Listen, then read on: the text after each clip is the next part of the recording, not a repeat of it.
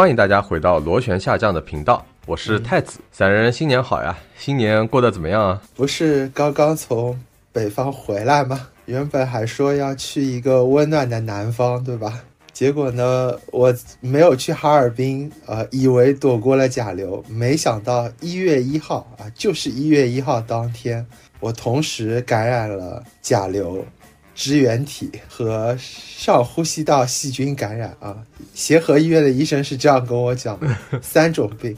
好家伙，然后各种退烧药都压不下来啊，人都快傻了，所以现在听起来声音也比较虚弱啊，但是我还是在营业的啊。大家好，我是散人。你这个新年看起来开头不怎么样啊，反正没关系啊，这一期你就多休息一下，然后呃，这期主要我来讲就好了。我这边新年呢开头还不错，主要是最近太太刚刚在这里找到工作。其实来加拿大之前呢，他对找工作这个事情压力很大，但没想到后来就是专心找了大概三个月，呃，三个月的时间上岸了。所以今年对我来说就是开端还是不错的。不过扯远了啊，这一期呢其实是关于枫叶红不红这个专题的，因为就是来了快半年了，然后新鲜劲快要过去了嘛，完美融入当地生活以后呢，你就要开始吐槽了。所以今天这一集是。批判资本主义的一集。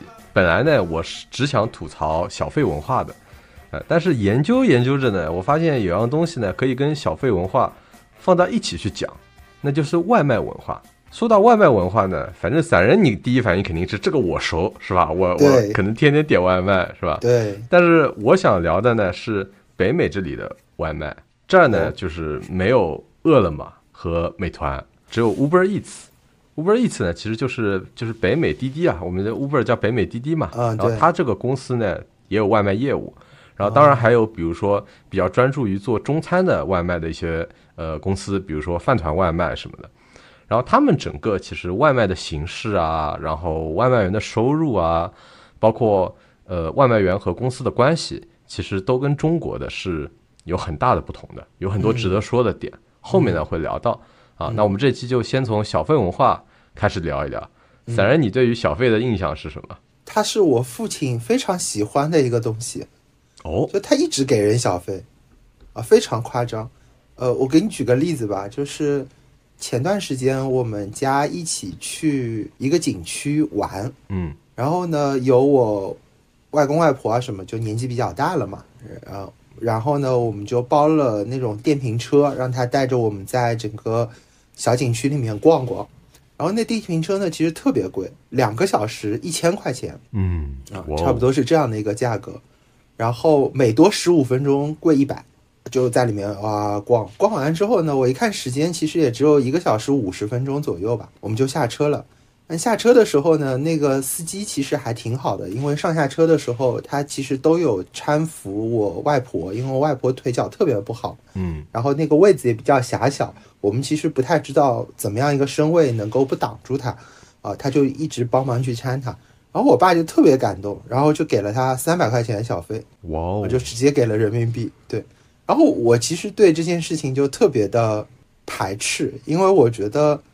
我已经付了一个非常高额的价钱了，对吧？然后你对我的服务应该是在这个价格之内的，而且这个价格本身我就觉得很夸张，嗯啊，但是他依旧觉得哎，人家特别好啊，人家也很辛苦，天又这么冷什么的，然后他就给了。那我发现你爸爸可能是，比如说像《繁花》里面那个男主角一样呀，就是当年比如说在黄河路上面对吧，吃个饭什么的，是吧？门口给你开门都塞个小费的那种，是吧？以前的可能是少爷把这个习惯带过来了。那那我们下一期就录一期《繁花》吧，来讲一讲我爸跟黄河路的故事。哦，果然有故事了，真的有故事的。他跟黄河路真的有故事。好家伙！好，好，好，那我我是现在非常期待下一期了啊！好，我要开始吐槽了啊！我要开始吐槽这里的小费文化了啊！首先，我想说，在这里呢，我已经快要变成大厨了，就是我我在我在上海啊，几乎是啊，除了去年一段时间，我几乎是没有怎么烧过菜的。当然，我是很喜欢看美食视频的，都没想到我当年看的这么多美食视频，然后积累到现在是有这样的作用。主要的原因呢，就是外面吃饭实在太贵了。我告诉你有多贵啊，倒不是说比如说餐厅本身给的价钱特别贵，因为这个其实我们呃在枫叶红不红第一期我们就大致聊过这个物价嘛，呃，至少当时你听起来啊好像还可以啊，不是特别的过分，对吧？对。但我要告诉你啊，这里政府的这个税收加上小费两个东西叠加在一起，这个价格是飙升的。我来告诉你为什么，就首先这里呢，它的联邦政府呢是会收一个 GST，叫 Goods and Service Tax，商品和服务税。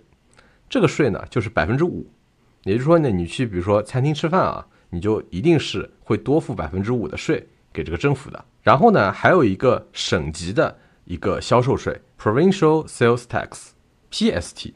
然后这个省这个税呢，它各个省是不一样的。就比如说我现在在的这个省，它是百分之七。然后对比一下啊，就比如说另外一个加拿大的很大的城市多伦多，它所在的省呢是安大略省，那边呢是百分之八。好，那我们就比如说按照现在我在的这个省 BC 省来算，百分之七加在一起就是百分之十二的税了。也就是说，你去餐厅吃饭，你菜单上看到的什么价钱，直接就乘以一点一二了。好像你听下来是不是还可以？就是没有那么难以接受。然后离谱的就来了，就是它小费呢是基于加完税以后付的这个价格去算的。然后现在呢，基本上约定俗成啊，就是大家比如说去餐厅吃饭啊，小费是百分之十五起步的哦。然后我来给你算算复利的可怕之处，就是百分之十五的小费加上百分之十二的税。然后两个乘一乘，约等于一点二八八，也就是你要多付百分之二十九的价格，一下子就上去了。嗯，让我算。更加恐怖的是，就是如果你付的是百分之二十的小费，那你最后的价格会超过百分之三十五，也就是你多付超过三分之一的价格。比如说你本来吃一个海南鸡饭啊，我们算它六十人民币好了，一堆东西哐不啷当加完，直接就八十块了，吓不吓人？那还挺恐怖，因为。我想的还不是这个，呃，我想的是马上不不是要那个除夕了嘛？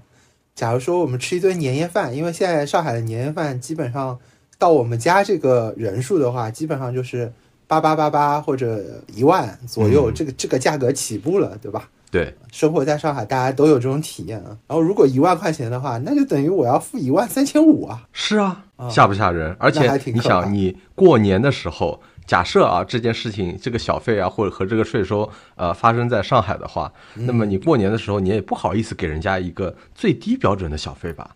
那么你很可能会给百分之二十，对不对？然后你就直接一万块钱变成一万三千五，啊，特别的吓人。你付的再多一点，一部 iPhone 就出去了。哦，那那那太可怕了，那真是太可怕了。这一方面啊是。呃，我付出的钱，我付出的金钱，嗯，那么说小费，那说到另外一方面，就是我收到的，我感受到的这个服务究竟是什么样的？这个问题就变成了，我觉得。我也没有感受到多么好的服务。我觉得这里服务员的这个我们所谓的这个也挺城市化的。首先，当然就是你一进餐厅，他肯定要给你菜单，每桌肯定是固定一个这个服务员的。你比如说你叫别的服务员，然后他呢会呃可能不会帮你做任何事情，他会说啊我帮你把你的服务员叫来。所以说每桌都是固定一个服务员，而这个服务员呢，他负责就是给你菜单，然后帮你点菜，呃帮你比如说倒杯水，最后帮你把菜端上来。然后端上来以后呢，就是它有一个非常非常固定城市化的一件事情，就是端上来以后大概呃十分钟以后，然后他就会过来问你说，哎，你觉得呃这个食物怎么样啊？你们觉得 everything OK 吗？就你只能告诉他说，嗯，挺好，perfect 等等这些东西，然后他就走了，然后就从此以后你可能就再也见不到他了。然后整个一套服务基本上就是这样子，我觉得。其实我觉得并没有享受到什么所谓的服务啊，当然也有可能是，比如说我融入当地不够啊，因为一般性来说，可能有的客人他喜欢跟服务生他这个聊一点天啊，然后问他一点事情啊或者什么的，呃，但是我一般出去吃饭也没有这个需求，我就会感觉到说我付了很多的钱，然后得到的是一个 just so so 的一个服务。你刚刚提到就是会有一个。服务员，然后来问你今天菜做的怎么样啊什么的。嗯哼，我突然就想起了一个呃小的故事。就前几天啊，我们在成都的时候，在一个餐厅里面吃饭。嗯，然后那也是个米其林餐厅吧，算是也挺贵的。完了之后呢，其实味道不咋地啊，真不咋地，还没有我们落地第一顿吃的人均可能才一百来块钱的那种当地的那种小炒来的好吃。嗯哼。他说是个什么创创意的川菜。然后呢，我跟我夫人两个人就觉得，哎，亏大发了，回去怒点两杯奶茶，快乐一下。这个时候。主厨跑出来了，带着服务员，然后来说：“哎呀，今天那个觉得这顿饭吃的怎么样？你知道中国人这种含蓄的这种心理嘛？呃，也不好意思呀。啊，对对啊，就挺好的，挺好的，也就不怎么说话了。然后主厨就问我说：啊，那先生你吃的满意吗？然后我说：嗯，一般。然后他说：啊，那你要告诉我们有什么问题，我们才能改进啊？我就跟他说：啊，我感觉怎么怎么样，怎么怎么样，说了老半天。”然后说完了之后，他说：“啊，我知道了，那我们努力改进一下。”然后转身，非常愤怒的，我看他那个表情，就一转脸的时候，那个表情又变化了，然后就出去了。出去了之后，就再也没有进来过。然后紧接着就是一起进来那个服务员把账单递了给我，一句话都没有，然后扫码付钱买单。然后就再也没有人进来了啊！就明显你能感觉这个，你跟他说不好了之后，这个态度就明显变化啊！但你刚才的时候，就是大家都这个喜笑颜开，你知道？嗯，这个我就稍微问一下啊，就是呃，你稍微暗示我一下，大概是在什么什么地方？是在哪个城市吃的米其林？成都，成都。哦，成都是吧？啊，大概是大概是哪一片的？不用说店名吧，我们稍微暗示一下啊。店名是三个字的，OK OK OK，可以了，可以的啊。那个回头避避个雷，但你最后还是给了服务费是吧？因为这种米其林其实一般都要给服务费，我觉得这个服务费其实就呃蛮像蛮像国外的小费的。嗯，对，大概是百分之十吧，我记得。啊，只有百分之十吗？因为就是小费这个比率失控啊。或者说小费的文化失控啊，我觉得是，嗯，至少在北美，就是所有人都在吐槽的这一点。呃，因为我在加拿大嘛，就是好像相比于美国来说还好一点。就在美国，这个事情是呃更加可怕的。就是说，在大概好像两千年左右吧，就是或者说以前吧，小费大概比率就是百分之十到百分之十五，也就是说你你撑顶是百分之十五，就撑顶是现在的这个。下限这样子，然后现在呢，就是在美国百分之十五到百分之二十五，甚至于百分之二十五到百分之二十八的小费，啊，就是很可怕的。你就想，如果如果是百分之三十的小费，你再加上税的话，那你别想，你回头可能要多付一半的价格，啊，就是直接乘一点五倍。而且更加可怕的是啊，我刚才说的小费，其实都是在餐厅里的。嗯，就是你在餐厅里面，那你至少有一个人，我们不论他服务的质量如何吧，因为其实也不能说所有的服务生服务质量都不好。有我碰到过很厉害的服务生，我觉得这个人整个人的 vibe 一看上去就很厉害，就他非常知道什么时候该来问你问题，什么时候他不该。就比如说他看你们聊得很欢的时候，他不会来不会来打扰你或者什么的。我觉得有我也是这个感受过特别好的服务的，只是平均来说。不太妙而已。然后这些说的时候，餐厅里，比如说吃饭的时候的小费，但有时候，即使你外带，嗯，就是你自己去餐厅拿啊，嗯，也要小费，就他也会有一个小费的。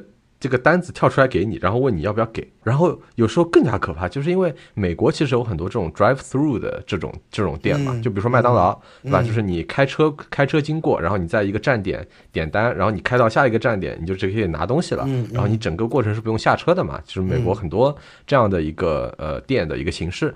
然后这个他也会弹出来一个菜单，说：“哎，你要不要给小费？”然后帮你点单的人他就在那直愣愣的看着你。然后跟你微笑啊，然后你在想啊，这个弹弹出来一个菜单，要不要给小费？哎，那我可以不给吗？哎，这就涉及到这个场景的这个问题。你给或者不给小费，你是有压力的哦。就比如说你自己去店里去拿，比如说你点杯咖啡好了。嗯，你去店里点杯咖啡，这个人把这个账单转过来给你，你因为这边都是刷卡嘛，他不会有什么支付宝啊这种东西，他都是刷卡。然后呢，上面就显示出来百分之十五的小费，百分之二十的小费，百分之二十五的小费，给你三个选项。还有一个选项呢，是你定制给多少钱，但是呢，你定制给多少钱，比如说你点进去，你还要输个数字，是吧？然后你还要算可能多少金额或者什么的，所以说大部分人不会去点那个定制的那个按钮。假设你去的这咖啡店很火爆，你身后呢有很多人在排队，你面前的这个帮你点单的这个人微笑的看着你，然后呢，这时候弹出来一个菜单，十五、二、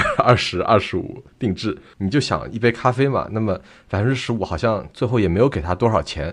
那可能零点五刀吧，这么一个价值，你很可能就给他小费了啊。你如果要点这个 no tip，你是要顶住一定的怎么说，就是那个场景下的一个社交压力，你懂吗？就是我也很难形容出来，但是 OK 是有那么一点压力的，包括背后的人，比如说你在一个队伍里，对吧？然后你背后的人看着你，前面的人看着你，然后就等着你在那儿摁那个按钮。所以说你这个时候一般无法有任何的犹豫，很多人就会给了。那我觉得北美人民啊还是比较善良，嗯还是比较善良。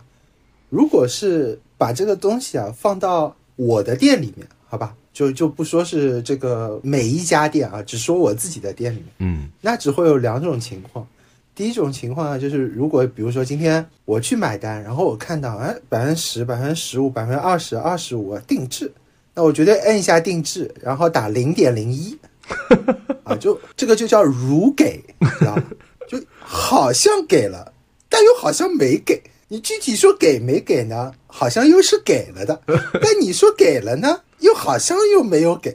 我觉得你这样叫可能被某些店家会被拉黑的。对，而且而且我相信，凭我们这些啊，这个平时日常打字的这种手速啊，我绝对能保证摁这个呃速度，绝对不会比摁这个百分之十慢到哪里去嗯啊，一定是唰唰唰点一啊就结束了。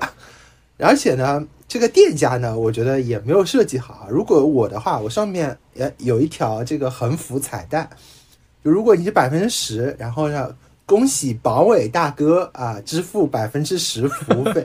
如果你是百分之二十五，然后整个店音响腾一下，然后哎，榜一大哥太子啊，贡献百分之二十五 这个小费，然后鼓掌，所有店员鼓掌，啪啪啪啪啪。呃，再给你跳科目三是吧？啊，就整个一套啊，过来。对对对嗯，对我刚才忘说了一点，你知道吗？就是还有一个什么，嗯其实你在付费之前还有很多流程，就比如说他还问你要不要 donating 一下，捐赠一下，环境污染我们要捐赠一下啊，哦或者说我们反正我们是为了某一些慈善事业啊，你要不要捐赠一下，捐个一两块钱？所以说就是你付个款啊，你要拒绝别人两次。我不知道对你来说这个心理压力是怎么样的，反正对我来说，就是我会觉得拒绝别人是一件比较消耗心理能量的事情。所以说，在那个场景之下，很多人其实就是会付会付款的嗯啊。比如说他拒绝第一次，对吧？捐献你不给，那么你小费后面就会给了，这个也是其中的一个因素之一吧。我们不能说唯一的因素，但是也是其中一个因素之一。那么为什么就说如此失控啊？就是小费文化这个事情，因为其实不仅仅是金额的问题了，还有就是你变成各个场景下都要小费，因为很多人会觉得说嘛，就是你本身就是做这个工作的，这个收入你就是为了让你在这儿干这个活儿，现在你我我为了让你干活儿，然后我还再再多给你钱，那这是为什么呢？所以说这个东西呢，其实稍微要说一下它的来源是什么地方，在北美的这个小费的文化啊。当然，肯就跟北美的其他东西一样，就是是从欧洲传过来的。然后内战以后呢，就是第一次出现这个这个小费这个东西啊，是因为很多黑人啊，他去做这个服务员啊，比如说火车服务员啊、搬运工啊，或者说呃，有时候我们比如说在电视剧里，比如说《广告狂人》里面啊，会看到这个黑人帮别人摁电梯。以前这个摁电梯也是一个工作嘛。其实那些老板呢，给这些黑人的工资呢很低。为什么呢？是希望他们为小费而工作。哦，小费的英文不是叫 tip 或者叫 tipping 嘛？T I P，嗯其实就是一个缩写，叫 to ensure promptness，就是来保证积极性。因为如果这个人的收入大部分是通过小费来获取的，那么他工作是不是会更加勤劳？他可能工作更加勤快，对不对？他更更好的去服务别人，因为他如果不好好服务别人的话，别人就不会给他小费，那么他收入就会显著的降低。然后小费占的比例越高，他可能工作的这个勤快程度就越高啊，这个是成正相关的一个事情。所以说那那个时候就是呃有小费这件事情。然后到了一九三八年以后呢，国家规定了最低的工资，所以说小费这个工种呢它就消失了。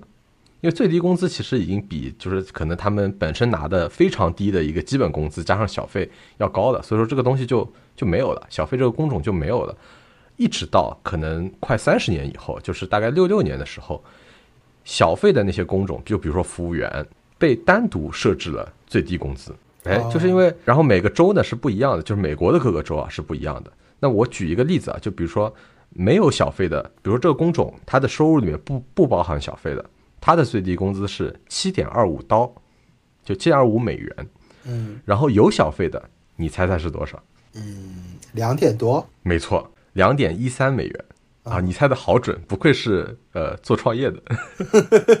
怎么说呢？就是老板把这个成本啊，其实有一部分转移到了顾客身上。对，并且是很大一部分。但是呢，其实这个东西呢，我我觉得是，就说你是显性的转移到顾客身上，还是隐性的转移到顾客身上？因为如果比如说是老板付这个钱，那么他肯定实物，比如说菜单上的价格是不是会更高一些？是，就是这个是毫无疑问的，因为老板总归是黑心的了，没有不黑心的，呃，没有不对，没有不想赚钱的老板。因为我在跟老板聊天，我在跟一个老板聊天啊，只要注意一点。所以说，其实给你一个选择，就是一个是菜单上的价格直接上去百分之十五，还有一个就是你可以选择给他百分之十五的小费，你选哪一个？菜单上的价格直接涨百分之十五。哎，你的选择呢就跟大部分人的都不同，因为大部分人他会觉得说，就是哎，那我不如我直接出这个钱，好像这个钱是我给这个服务生一样的，我们好像还有一种就是人跟人的这种怎么说呢联系吧，而且呢，就是这还涉及到一个 price partition 的问题。你比如说，你最后付了很多钱，对不对？就比如说我刚才说的，你最后多付了呃这个百分之三十的价格，但是它实际上被一点点切片了。虽然最后的那个数字会让你吓一跳啊，但是它中间几项都切开来了嘛。就比如说税是多少多少钱，那个是多少多少钱，你就会觉得说，哦，这个是一点点累加起来的，但是每一项看上去都没有那么高，所以说它会给你便宜的感觉。这个我熟，这个我熟。呃前几天我在北京自费在这个特需门诊里面验了个血，然后我看单项都很便宜啊，但那个单子有这么长，然后最后七百多，啊哦，这个我熟。七百多验个血，好家伙！然后这个小费的失控呢，其实跟那个电子的这个机器呢，可我觉得可能也有点关系，或者说有些人会觉得说有点关系，因为嗯，本来就是你想象没有电子支付的时候啊，小费其实都是你就直接现金摆在那个呃他递过来的账单上的，对对吧？对然后那个服务生就给他收走了。但是现在呢，其实是有这种这个信用卡机器，然后它直接上面就给你显示，就是我刚才说的那种，直接哎这个一个付款的机器给你，然后你去点啊，点了以后呢，其实你小费给的越多，这些机器的商家是不是赚的越多？对，其实也是的。对吧？因为他们毕竟肯定是按照费率来收费的嘛，对吧？对你支付的越多，然后这个机器的商家也越多，所以说对它是不是能把这个数字做得更大？嗯嗯，确实，似乎是最最最最最直接提高收入的方法嗯啊。然而呢，其实这些机器呢，商家都是可以去设置的。嗯，就商家其实都可以去设，比如说，呃，他选择的三个费率是多少，他可他也可以设成，比如说我们就是百分之五、百分之十、百分之十五，啊，也是可以的。但是，呃，怎么说呢？因为现在这个环境下，疫情过了三年，你想，国外的所有的饭店其实都面临很大的一个压力，大家不约而同的，然后就把这个小费提上去了。因为说实话，他们也承受不了这样的价格，然后只能说就是。呃，要么他就是让让更少的服务生工作，然后让更多的人失业，最后他们可能约定俗成吧，就是大家心照不宣的，然后就把小费的整个的比例给提上去了，然后变成了今天这个样子。聊到这里啊，我一直有一个问题，从开头到现在，嗯哼，我就一直很好奇，比如说我们给小费，呃，我我指的是我平时给小费，我一定给的是就是给的现金嘛，就除非是我们去吃饭有那个所谓的服务费，不然的话我给的其实都是现金。那我给现金的话，我其实是明确知道我付出去的这笔钱就是给这个人的，嗯。但是你刚刚提到的，其实都是在比如说我刷卡之前额外在这个价格上去做叠加的。那我给出去，比如说我今天买了一杯星巴克，嗯，它是五十人民币，然后我给了百分之二十，就十块钱的这个小费，我是明确给到这个店员的吗？是的，啊，其实是明确给这个店员的，对吧？呃，基本上是明确给到这个店员的，对的，就是、哦呃，除非比如说我我也有去过一些，比如说中国的店啊，就是中、嗯中国人开的店，然后比如说我去吃个香锅啊或者什么的，然嗯后可能桌子实在太多，然后几个服务员根本忙不过来的那一种，所以说就是你有时候会被好几个服务员照顾到啊。那么我猜这种情况下，其实就是他们几个人会分的，因为基本上就比如说这个时间段就是这三个人当班嘛，那么所有的小费他们可能三个人会平分，但是我觉得呃，基本上可以保证一点是，就是顾客给的小费都是会给服务员的，啊，就是给你这个提供服务的这个人的。OK，所以刚才说到啊，就是其实小费呢现在这么涨啊，其实是很大程度上是商家把这个用工的成本转移到顾客身上。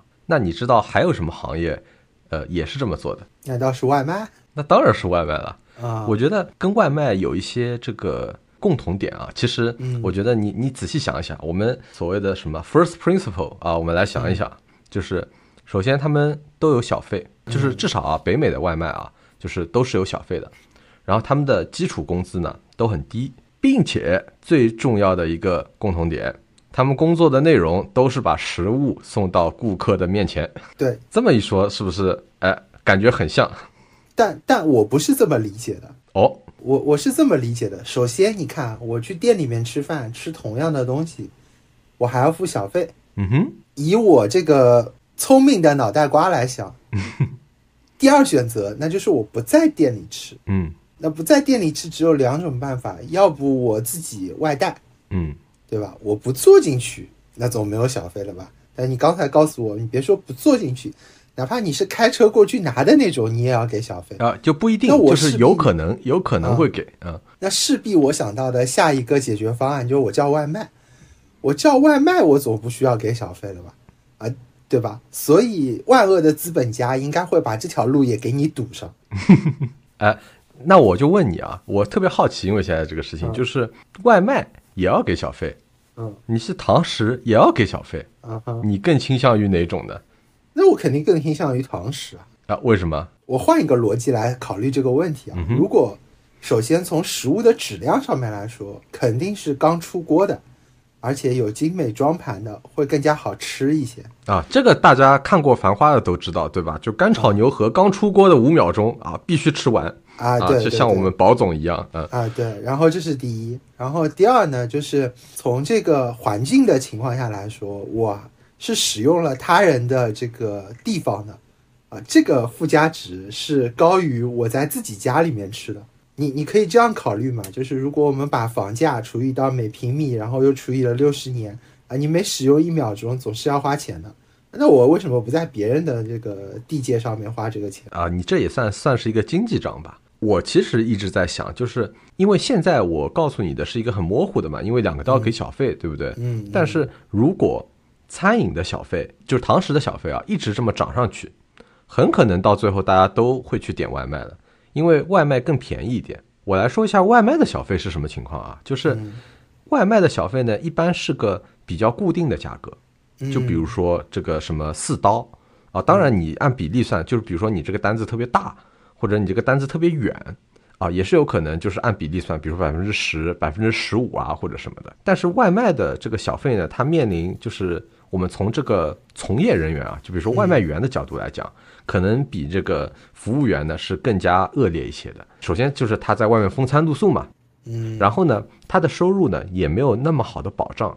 为什么呢？因为现在在北美呢，他你如果去送外卖，送外卖的时候呢，你不是可以选单子嘛？就是。呃，你可以看哪个你你想送哪个，然后你去点进去，然后你就去送这个单子。在送单选送单子的时候呢，你就可以看到这个人他给出的预期的这个小费是多少。也就是说，大家肯定是都会去抢那种预期小费特别高的了。就是说，你看到一个单子是呃，他预期小费十美元，然后还有一个预期小费是四美元。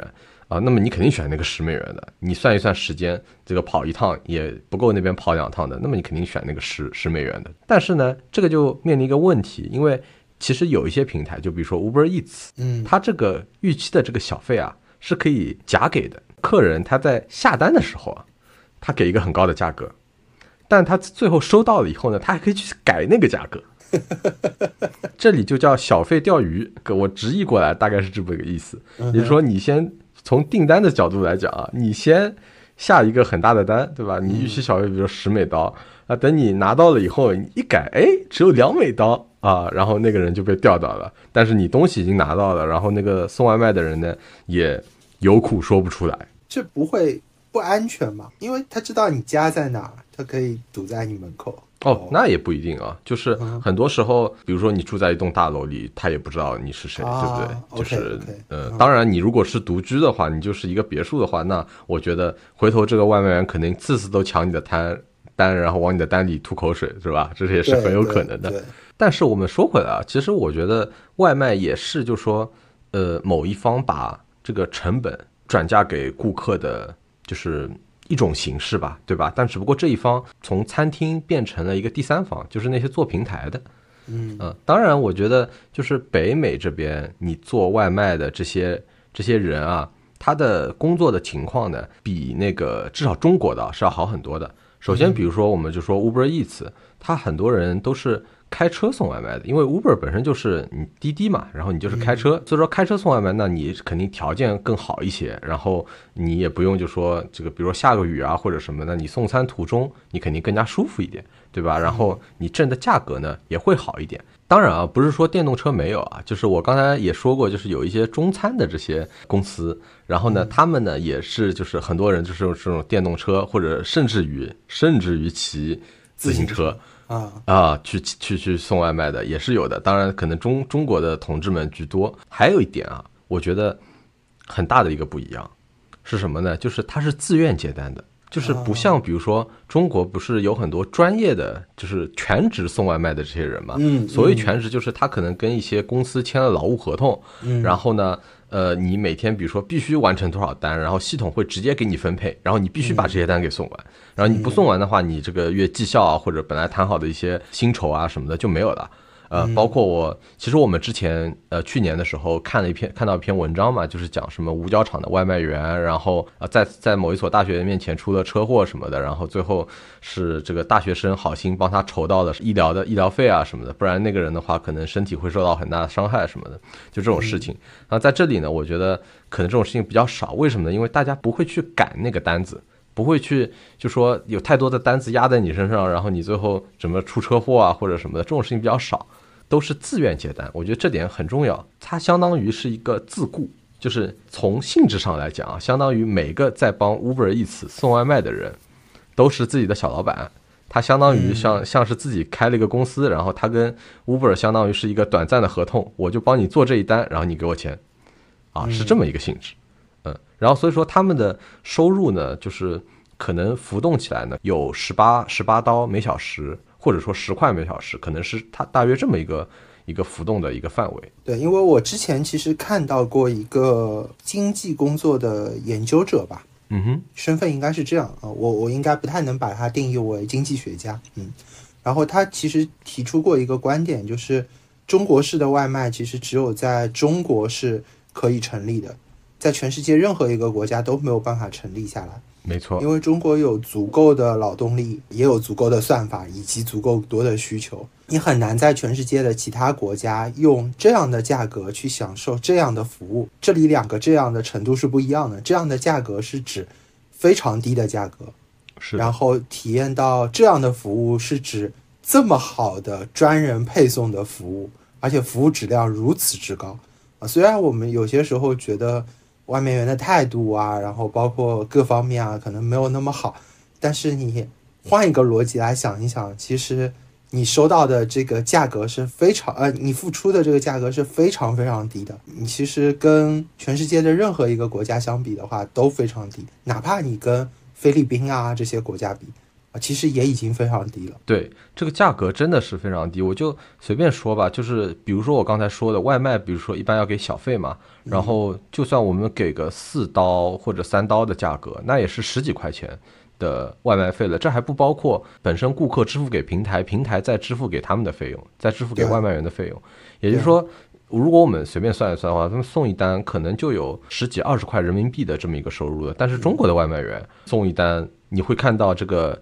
运送费可能是，总之是个位数吧。我不说别的啊，我我当时记得有时候看的时候，基本上是个位数，啊，很少很少有超过两位数的。虽然说平台它有这种机制，首先它提供一个渠道，说让顾客给外卖员小费。当然，我们也看到过很多这种暖心故事，也有比如说系统有设计出来说，你是不是愿意多等五分钟？好像当时我记得有这种报道吧，就说那个饿了么上线了这么一个什么功能，什么什么我愿意多等几分钟这样子。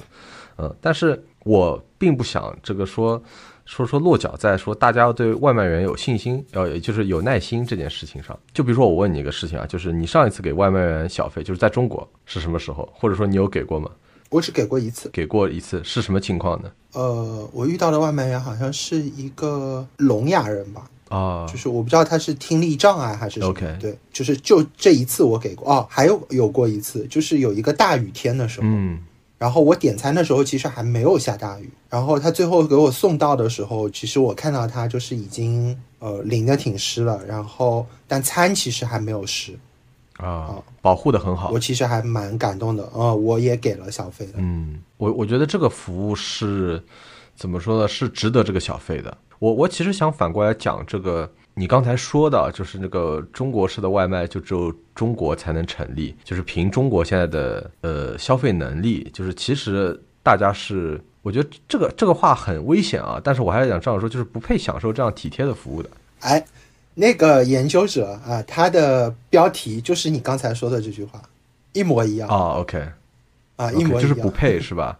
对，我就是我觉得有两个字不配。嗯，对，就是就是这样说很危险，但是确实是这样的。我不知道那个研究者到底是是是什么观点啊？就是，但是很多人他会去怪这个这个系统，就是就是会去怪那个平台公司，呃，就说就是平台公司的算法，然后把把把外卖员逼的怎么样啊？然后反正一切都是这个平台公司的问题，平台公司这个这个收的最多的钱，然后在那儿躺着，然后把把把那个外卖员都逼成那个样子。但我觉得，我觉得不是这样。我我我其实非常不同意这个去批判平台公司的这么一个观点，因为当时就是一开始的时候，外卖刚出来的时候，平台的竞争就是圈地其实很激烈，然后所以说没办法，就是算法一定是要被提高到人的极限的，不然你这个圈地就赢不了。现在就是有几家外卖平台能活下来，是因为他们当时把算法推到了极限，就是这个是大家用脚投票的一件事情。就是当然，我们从消费者的角度来说，你肯定是选那个那个最快的，你肯定是选又快，对，又便宜又快，然后你又舒服，对吧？然后反正等等的，所以说从那个时候开始，就是大家的那个值被拔得太高了，然后高了以后呢，你就你就下不来。我们当然说，就后来他比如说平台出的那些我刚才说的那些功能，然后被大家有有些人甚至会去说那个平台是伪善或者什么的。我的想法是什么呢？就是这个东西靠人的道德准则是不行的，嗯是不是是是是没有办法的。因为即使就比如说，我觉得散人算是一个非常 decent 的，呃，中产甚至上产，然后你其实。给小费的，就是你为好的服务付费的意愿也也其实也非常高，对吧？甚至于比如说你你可能出去玩或者你你打个车，你都会给别人小费，但是你其实也没有给外卖员很多次小费，对吧？因为怎么说呢，就是这个没法靠人的道德准则的，没有办法的，你只有法律规定。就比如说我们有时候还是要参照别的国家的做法吧，就是比如说最低工资，比如说。强行多等五分钟，你这个公司的算法，你给比如说两两两个路之间的这个距离的时间，必须不能低于某一个标准。比如说，他就随便好了，我们随便说，比如说当时百度地图查出来了多少时间，然后我们就加个十分钟，你不能低于这个十分钟。你如果低于这个十分钟，你就是违法。我觉得只能靠这种法律的强行规定，或者说就比如说最低工资，我们规定在那边，即使他这一单送不到，他也有这个最低工资，就只有这种东西，我觉得才能解决这样的问题。啊，这个是我可能比较极端的想法，我不知道你怎么看。对，因为逻辑上来说，就比如说你刚刚提到我为什么没有给外卖员过，比如说很多次过小费啊什么之类的，我不知道跟大家是不是一样，但至少在我的眼里面，我在点击然后下单付钱的时候，其实我默认了我已经跟他签订了一个契约，这个契约就是我付出这个。价格的配送费，无论它是多少钱，可能五块六块，甚至有些时候它就是零元啊，它被我免了。但不管怎么说，就是我付出这个价格，我所收到的服务应该是这样的。这样是指什么样？就是我在多少时间之内我能拿到它，并且它是完好无损的，它还是比较热的这个状态的，这是我跟它之间产生的默认的契约，所以我会觉得我已经为了这趟服务去付出等额的价钱了，你就应该保质保量的把这个服务提供给我，这个是首先是我的心理动因。嗯，那我呃我不知道是不是跟大家一样，但是从这个心理动因出发的话，小费就变成了额外的支出，也就意味着你要超过我这个心理动因的情况下，我刚才所设的这些条件的情况下，我才愿意支付这个钱给你。嗯，对吧？嗯这是从服务的角度。然后第二就是为什么大家会把人逼到极限，或者说有些时候对外卖员来说也很痛苦，原因就在于刚才说的，你已经把这个时间定在这儿了。也就是说，我理解我付出这五块钱，你就应该三十八分钟里面给我把东西保质保量的送过来，嗯这才对。啊，那假设说你晚了几分钟，是不是我就不应该给你这五块钱，或者说我应该给你四块或者三块？所以从很多人的那个浅层逻辑里面，其实是这样的。是的但，事实上来说，我们都说那个换位思考嘛，你换过来去考虑的话，其实你刚刚说的这个是对的。如果说不从起点出发的话，你只是从每个人的道德准则上面就觉得说啊，我要这个多给他几分钟或者怎么样，每个人自己的心理动因是会觉得自己在吃亏的。是的，你的心里总觉得说啊，我本来你这个服务我应该给你四块，但是我这个多给了你一块，啊，你总觉得是你自己在吃亏。但如果说你先把它在定义这个标准的时候，你就把这个宽限的幅度增加上去，那这样反而效果会更好一些。嗯，大家也不会觉得自己吃亏，然后对外卖员来说，其实自己也会更舒服一些。嗯，其实你这么说，我就我有一个很强烈的感受是什么呢？就是首先中国本身就没有小费这个事情，对吧？就中国就是没有没有这个文化，然后它本身就是一个一个一个固定价格，大家的熟悉的点就是这样子，就是我付出一个价格，然后它就是这个价格啊，它不会在上面乘各种各样奇怪的比例啊或者什么的。在国外呢，大家的心态是这样的，就是就像我刚才问你的那个问题一样，是你是想直接接受菜单上面这个价格涨百分之多少，还是说你愿意再给小费，然后那个菜单上的价格保持原样？就是他默认这个东西是我不论以何种方式都要支出的价格，它要么是隐性的被埋在某一个价格里面，要么就是我显性的我付出来给你，那我我只不过是选择说，OK，那我显性的给你，然后这个叫小费。然后其实，在北美，就是大家现在吐槽现在小费文化，就是因为这个显性的已经好像超过了原本你你你你心里能接受的那个隐性的价格了，那个比例了啊，这个是大家吐槽的点。所以说，归根结底就是中国外卖员的这个这个问题啊，我觉得就说不是说呃，比如说大家给小费或者给不给小费，呃。我也不知道为什么我们聊到这个，但是给不给小费这个没有关系的，其实，因为你要么只不过是显性和隐形隐形价格的这么一个一个区别嘛，对吧？对，而是在于就是只是因为价格太低，只是因为价格太低，呃，然后但是因为大家已经你你你享受这个服务已经太久了，你你大家所有人都习惯了，所以说降不下来，所以说这个没有办法，平台公司是做不了这一步的，因为做了这一步，他们就等死。对，就是做了这一步，他们就等着被其他的平台给干掉。对啊，所以说只有一种办法，就是最后政府来解决啊，最后政府来强行规定这件事情。当然，呃，没有那么简单嘛，因为你比如说你规定了某一个行业的最低工资，你就要规定别的行业的最低工资，然后最后就是这件事情就变得复杂了起来。对，然后最后呢，我想回到我一开始说的，就因为其实我们聊那个小费啊，然后外卖这些这些东西，已经聊得聊得太远。我最后回过来说，就是因为在这里出去吃很贵嘛，然后你也注意到了，外卖也很贵，对啊，所以说我就变成了大厨。然后我我现在有时候，比如说晚上回去做饭，我有时候会想，就是外卖是不是异化了点外卖的人？就比如说你上一次做饭是什么时候？就当然我知道你做饭嘛，因为我们上次红黑榜的时候你说了说，因为有很多好看的餐具，所以说你现在和呃太太也经常一起做饭，会觉得是生活情调的一部分。我也这么觉得。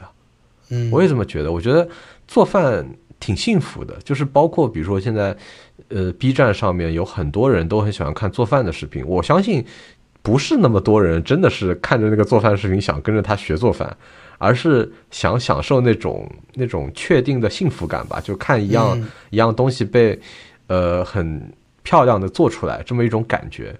嗯，你有一个实际的把这个食材变成变成菜肴的一个过程，然后你自己把控所有的调料，就是你生活的一部分，然后你把控自己吃的东西，然后就跟就跟睡觉一样。嗯，然后外卖在，我觉得在北美就还 OK 吧，就不算特别的盛行吧。它是在一个呃，我觉得占不是很高的一个比例，在所有人的生活当中，呃，但是在中国这样的盛行，我觉得本质是打工人连把控自己吃的食物的这个自由和时间都没有了。就你你相当于把这个把这个外卖省下来的时间，你可能贡献给了工作，贡献给了别的东西。我觉得这个是才是最恐怖的一件事情。就是我们我们因为之前聊的外卖员嘛，我们现在我我想聊顾客，就是我觉得这个才是最恐怖的事情，就是核心是自主可控，就是你对对吧？你把控自己吃的东西，对不要被掐脖子啊，这也是一种自主可控嘛，对吧？对我觉得我们我们中国要自主可控，我们先从呃每个人最基本的这个这个自主可控开始做起来，对不对？对，其实，呃，因为外卖派生出了一系列的问题，大家消费习惯上的变化。从我的角度上，我更多会去看，比如说消费习惯上的变化啊，嗯然后看大家，比如说出行方式上其实也发生了变化，生活规律上也发生了变化。对，另一个大家一直提到的问题，比如说预制菜，预制菜从某些程度上也是跟外卖有一点点的关系的。其实你换个逻辑去想，呃，你在那个饭点的时候，除了堂食，还有那么大量的外卖的订单，但是他的人手只有那么一点点。啊，包括很多的这个大厨现在都去送餐了，对吧？我们也看到有些外卖员说啊，你这来不及炒，我进去炒一个。从各种各样的角度上面来说，其实外卖这一件事情本身其实都改变了我们的生活。那你回过头来想，去年其实呃，我有看到一些数据说，外卖平台的，比如说他们收入啊什么也有所降低。那其实我也能理解，你从某些程度上面来说，在现在这个环境里面，能握得到自己手里的那种成就感和幸福感，其实是非常少的。嗯那么你刚刚提到的，能够自己做一顿饭，然后吃到嘴里面也觉得非常好吃，这种每一天可以获得三次甚至三次以上的这种幸福感和成就感的获得，啊、我觉得其实是非常实在的。嗯啊，这个远比你做三个礼拜 PPT 改了一百二十份之后，终于老板说啊，这份做的不错 啊，我们拿这个跟客户去说，然后客户终于说啊，这个没有问题，把这个项目成功拿下，来的靠谱得多。我想起来以前我听过，呃，反正我认识的一个一个老板吧，他这样说过，他说我们要享受外卖啊，我说我们享受外卖那是享受那种效率的最高化，因为其实你想这个效率怎么最高化？如果你自己做菜的话，你肯定没有别人做菜，就是一起做很多的菜要效率高嘛。然后你节省下来这些时间，你也可以呃做更多的工作。当然，就我觉得这个就是典型的老板的思维。我们真的需要效率最大化吗？我觉得不需要。我们觉得现在社会效率已经太高了，对，高到我们无法无法承受。我觉得对我我们要低慢一点，对吧？对我一直有一个观点，就是我们现在是生产力太高了，对是过高了。对呃，大部分的社会问题都是因为生产力过高了。啊，我们把效率稍微慢下来一点，对，就不会有这么多问题了。是的，是的。比如说，我现在呢，我觉得我们效率也不要太高。这个录到这里呢，差不多了，我呢就准备去做一个夜宵，好好享受一下了。啊，对我我我我也提这个建议，我们以后效率也不要太高，我们半年一更，啊，我们就可以解决很多的问题啊。